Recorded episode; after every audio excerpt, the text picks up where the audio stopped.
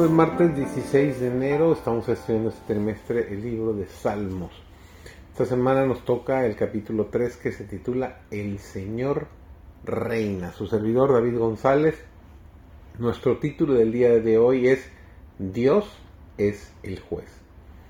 Cuando venga Cristo la tierra temblará delante de él y los cielos se enrollarán como un pergamino y todo monte y toda isla se removerá de su lugar Vendrá nuestro Dios y no callará. Fuego consumirá delante de él, y tempestad poderosa le rodeará. Convocará a los cielos de arriba y a la tierra para juzgar a su pueblo. Juntadme mis santos, los que hicieron conmigo, pacto con sacrificio. Y los cielos declararán su justicia, porque Dios es el juez. Lo encontramos en el Salmo capítulo 50, los versículos 3 al 6. En vista del gran día de Dios, podemos ver que nuestra única seguridad se halla en apartarse de todo pecado e iniquidad. Los que continúen en el pecado se encontrarán entre los que son condenados y perecen. Dios lleva a los hombres a los lugares de prueba para ver si confiarán en un poder más allá y por encima de ellos mismos. Él no mira como el hombre mira. A menudo tiene que desmenuzar las relaciones humanas y cambiar el orden que el hombre ha planeado el cual es perfecto en la opinión del hombre. Lo que el hombre piensa que es para su provecho espiritual y temporal puede estar enteramente en desacuerdo con la experiencia que él debe tener a fin de ser un seguidor de Cristo. Su idea de su propio valor puede estar muy descaminada. El carácter tiene que ser probado. De lo contrario, habría muchos cristianos espurios que mantendrían una limpia apariencia de religión hasta que sus inclinaciones, sus deseos para hacer su voluntad propia, su orgullo y ambición fueran contrariados.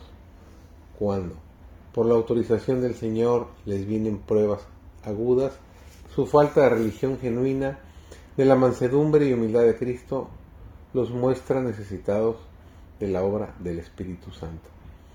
El cristiano verdadero mantiene su vista fija en aquel que escudriña el corazón y examina la voluntad que requiere integridad completa.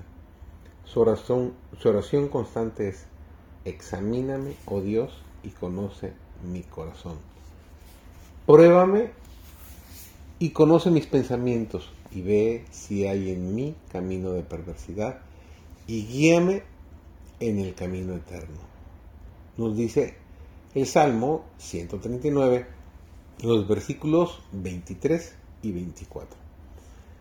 En la descripción de la escena del juicio, cuando los justos reciben su recompensa y se pasa sentencia sobre los malvados, se representa a los justos preguntándose qué han hecho para merecer tal recompensa.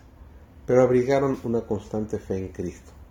En ellos moraba su espíritu y realizaron espontáneamente para Cristo, en la persona de sus santos, aquellos servicios que producen una recompensa segura pero nunca tuvieron el propósito de trabajar con el fin de recibir una compensación.